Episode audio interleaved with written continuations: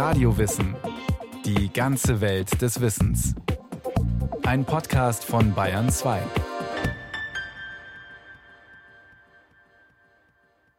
Weltweit gründen sich neue Gemeinschaften, die einem alternativen Lebensstil verbunden sind. Sie entscheiden sich bewusst für eine nachhaltige Entwicklung. Ökodörfer fühlen sich einem ganzheitlichen Ansatz verpflichtet.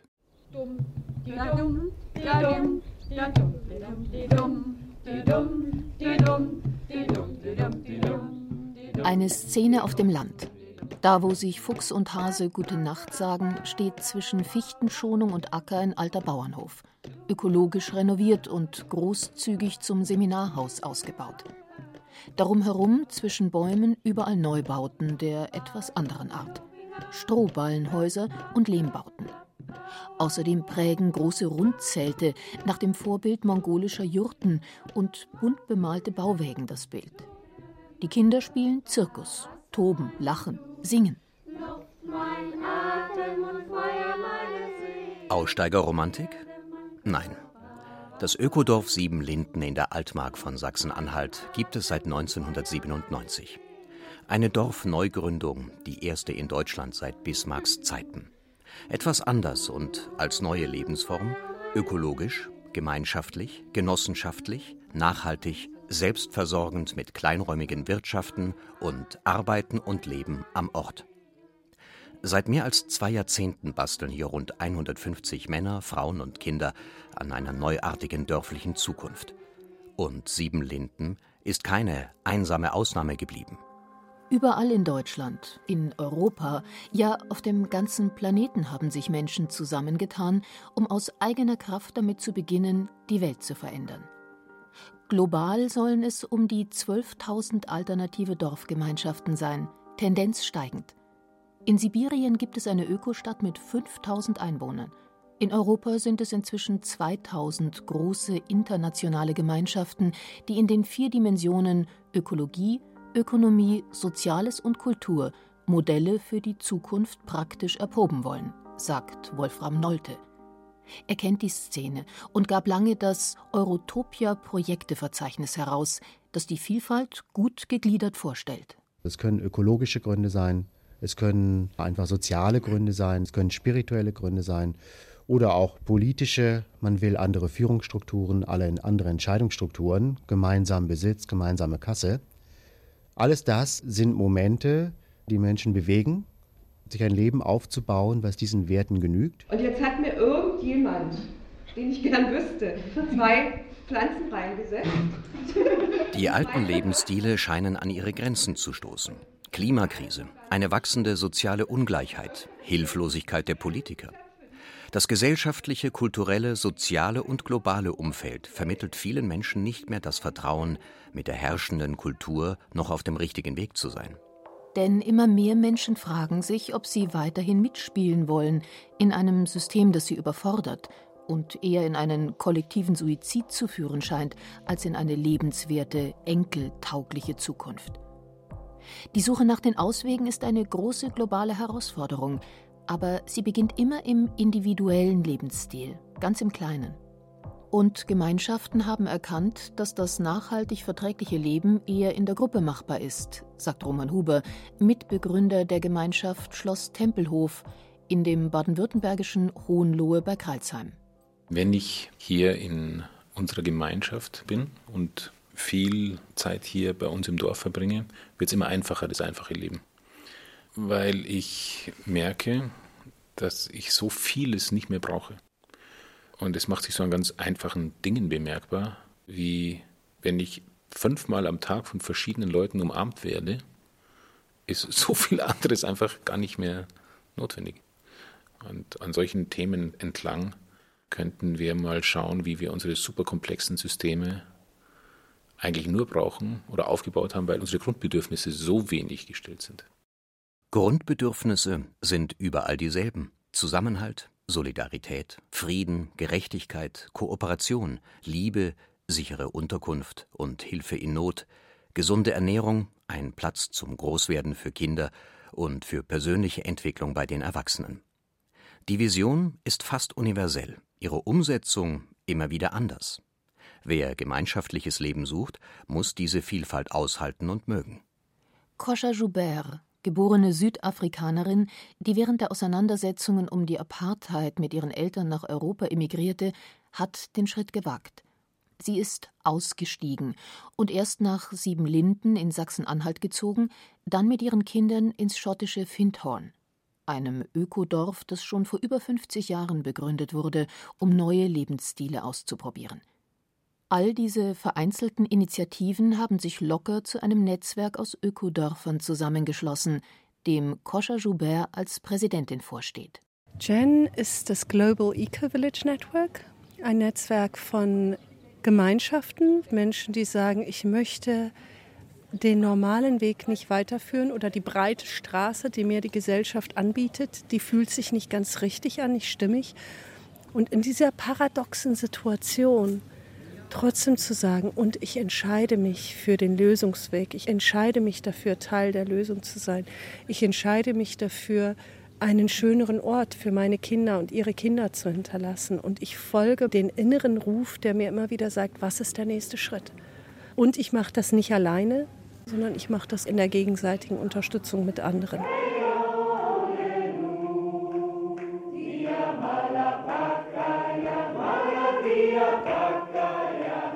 Intentionale Gemeinschaften, Ökodörfer, Landkommunen, ökologische Genossenschaften entstehen durch den Einsatz von engagierten Menschen aller sozialer Schichten und Altersstufen, die es anders machen wollen. Intentional heißt, man hat ein gemeinsames Ziel, eine Intention, will die Qualität der zwischenmenschlichen Beziehungen vertiefen, gemeinsam nachhaltig leben, Kinder anders aufziehen, weniger konsumieren, gemeinsam arbeiten ohne Hierarchien und Chefs, nach eigenen Regeln, mit geteiltem Besitz und Entscheidungen im Konsens. Nicht nur fürs persönliche Glück, sondern durchaus auch als Modell für den Rest der Welt. Ihr zeigen, dass es anders geht. Zusammenleben auf eine Art, die alle stärkt. Gemeinschaftliches Leben hat heute entsprechend viele Gesichter. Das kann der genossenschaftliche Kauf einer Immobilie sein, die dann kostengünstig an die teilnehmenden Genossen vermietet wird. Das kann die luxuriöse Einfachheit sein, zum Beispiel indem man Waschmaschine, Auto und Rasenmäher teilt. Das kann die Selbstversorgung vom eigenen Bioacker bedeuten, das selbstbestimmte Arbeiten in genossenschaftlichen Betrieben. Der ökologische Lebensstil mit Solarstrom und Niedrigenergiehaus trotz kleiner Brieftasche. Gemeinschaft bedeutet Bereicherung und Verzicht, Anregung und Herausforderung in einem Brutkasten von Ideen. Zu Beginn der Alternativbewegung mögen Menschen, die das alternative Landleben wählten, Aussteiger gewesen sein, weil sie mit der Konsumkultur nichts mehr zu tun haben wollten. Heute handele es sich bei den Siedlern um gesellschaftliche Vorkämpfer, sagte Ökologin Gabi Bott aus Siebenlinden in Sachsen-Anhalt.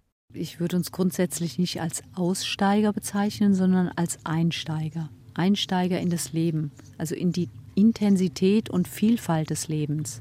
Und so sehe ich auch uns als Gemeinschaft und andere Gemeinschaften und Ökodörfer, dass wir gucken, was ist denn möglich. Und im Miteinander ist viel mehr möglich, wenn wir uns als Gruppe zusammentun, als wenn wir isoliert in einer Stadt leben und da unsere Gaben, unsere Vielfalt, das, was wir mitgebracht haben, uns gegenseitig zu schenken und zu geben und mitzuteilen. Und das ist ja ein wichtiger Punkt auch in Ökodörfern.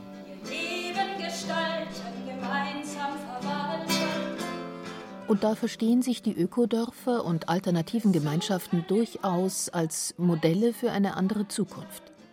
Sie wissen, dass es kein Leben außerhalb der Gesellschaft gibt, aber dass Freiräume kreativ genutzt werden können.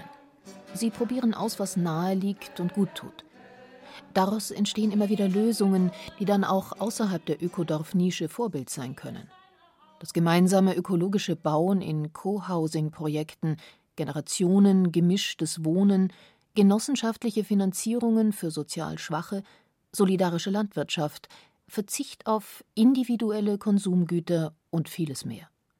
Ökodorfbewohner glauben nicht mehr daran, dass der westliche Kurs das Nonplusultra menschlicher Kultur ist. Sie sehen die Mängel und Gefahren des modernen Lebensstils, der nicht als Vorbild für den gesamten Globus taugt.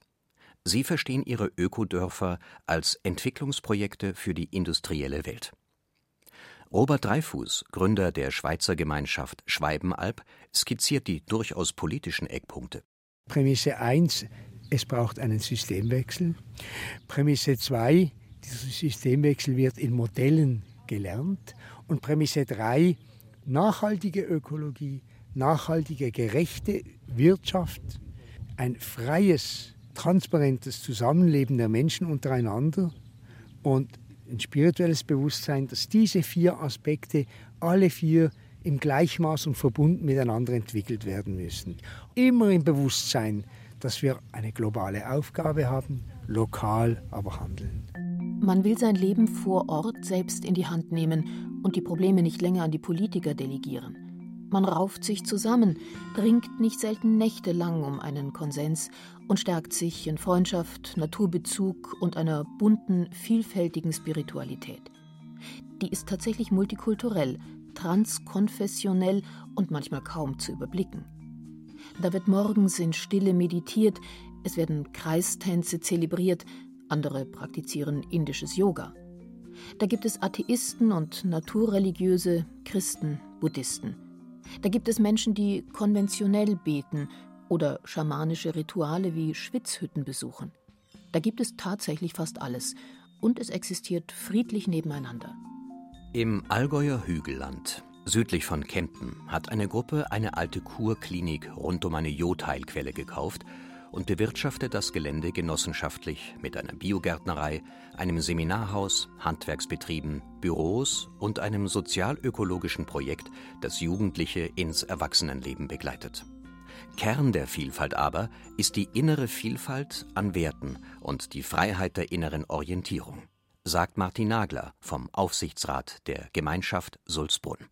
Spiritualität, für mich ist das ein sehr großer Aspekt eigentlich der Gemeinschaft. Sehr viel mehr als nur das Religiöse, sondern ich finde, alles, was eigentlich über die reine Ökonomie hinausgeht, ist irgendwie spirituell behaftet. Also auch wenn wir über Ökologie reden, ist da Spiritualität mit drin aus einer bestimmten Überzeugung habe ich diese Auffassung von Ökologie, was wir dem Planeten zurückgeben möchten oder was wir auch hier dem Ort zurückgeben möchten. Die Vielfalt ist schon auch unsere Stärke, eben auch von unseren Hintergründen hier. Wir haben Landwirte, wir haben Handwerker, wir haben Intellektuelle, wir haben Therapeuten, wir haben politische Menschen. Das finde ich eine große Stärke. Und dass wir nicht sagen, nee, Sulzbrunn steht nur für das sondern dass das hier alles sein kann und trotzdem alle gehört wurden und es allen gut geht und wo viele Sachen nebeneinander stehen können.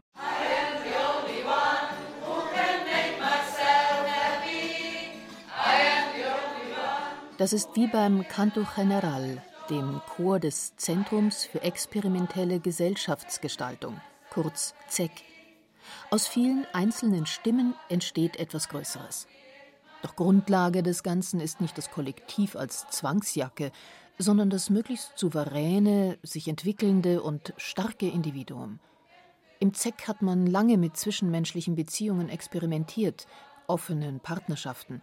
Ein Vierteljahrhundert nach der Gründung ist der revolutionäre Geist etwas verflogen, sagt Mitbegründerin Barbara Stützel. Das menschliche Wachstum aber immer noch ganz oben auf der Agenda. Im großen ökologischen und therapeutischen Bildungszentrum der Gemeinschaft, aber auch im gemeinsam gelebten Alltag. Für mich ist vom Bild der Gemeinschaft es eher ein, ein Miteinander von sehr unterschiedlichen Individuen, die aber ähnlich wie ein natürliches Biotop oder so miteinander funktionieren, weil jeder seine Aufgabe hat. Es sind Wesen, die zusammen eine größere Einheit bilden.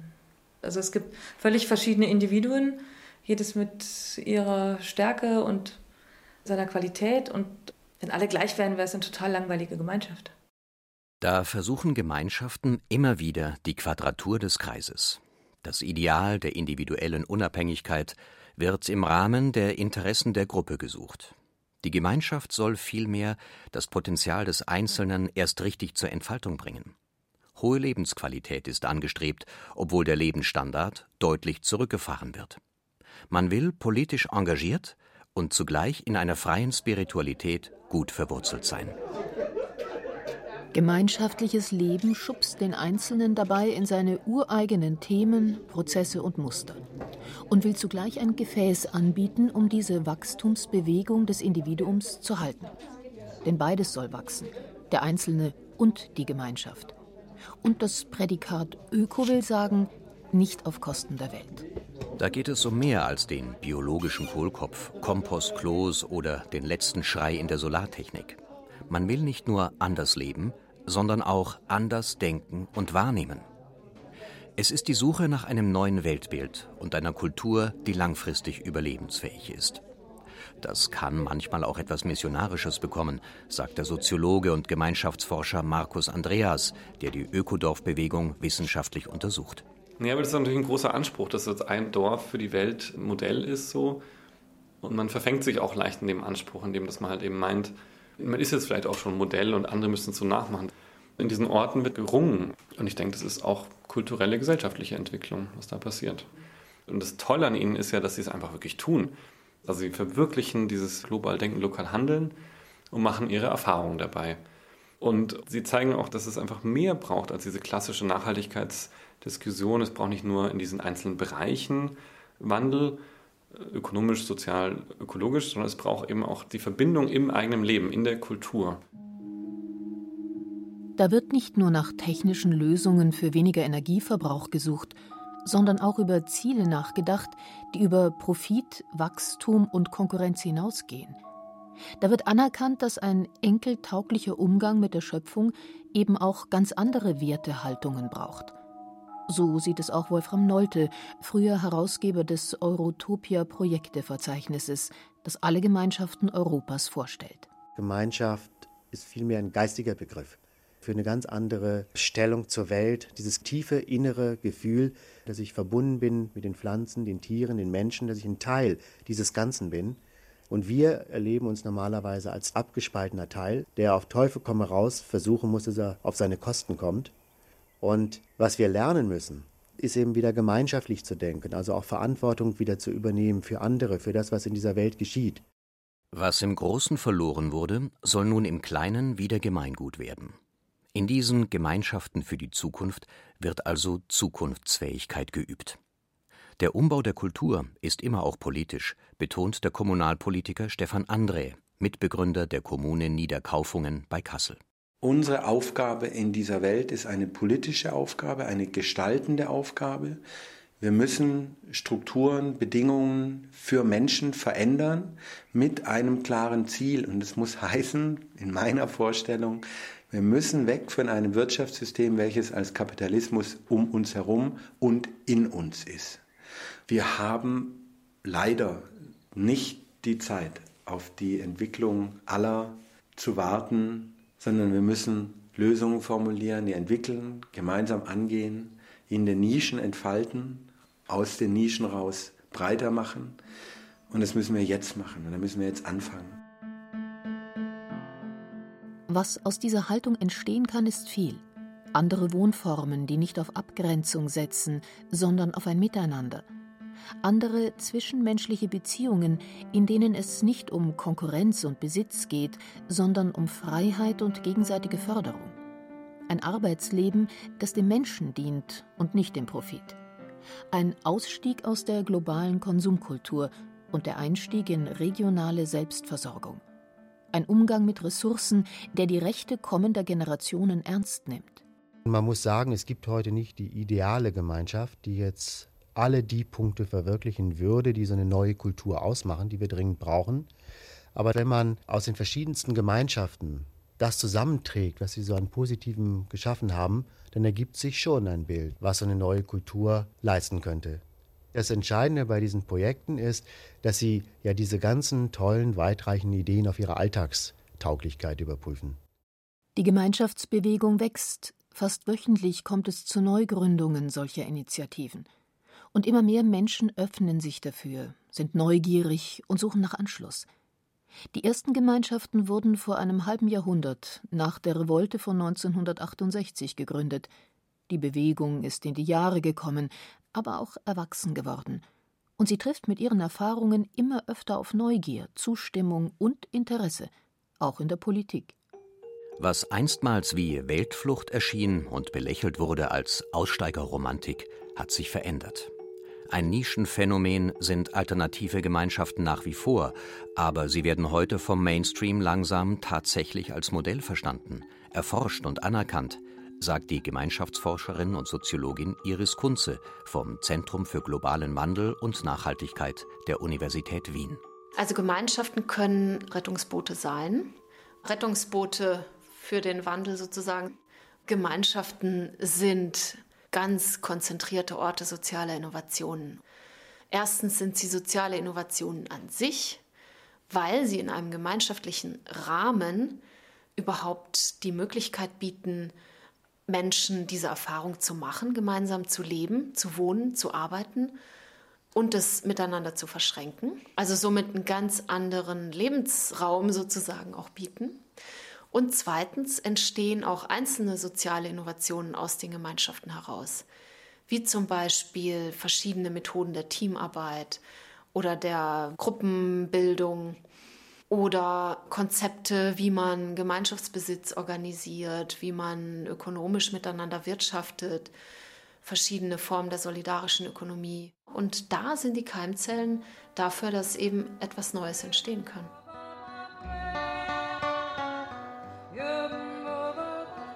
Keimzellen für das Neue. Manchmal, um bei Metaphern zu bleiben, sind daraus auch schon zarte Pflanzen und junge, stabile Bäume gewachsen. Das Fazit lautet, Ökodörfer und alternative Lebensgemeinschaften gehen den Weg in eine nachhaltige Gesellschaft schneller. Sie gehen voraus. Im Zusammenleben zeigt sich, es funktioniert, mit weniger Ressourcen auszukommen. Verzicht auf Luxus und Konsum kann Spaß machen, denn gemeinsam geht es leichter, das eigentlich Unvermeidliche zu tun. Die Dorfbewohner folgen ihrer Hoffnung und singen ihr eigenes Lied. Sie bieten Lösungen an, von denen auch die konventionelle Gesellschaft lernen kann. Es wird sich aber erst noch zeigen, ob diese andere Lebensform tatsächlich unsere Zukunft sein wird.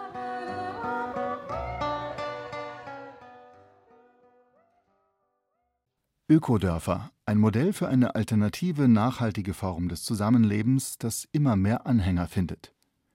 Dieser Radiowissen-Podcast stammt von Gesiko von Lübcke und ist nur einer von vielen über aktuelle gesellschaftliche Fragen. Regie führte Sabine Kienhöfer, in der Technik war Ruth Maria Ostermann, es sprachen Julia Fischer und Armin Berger.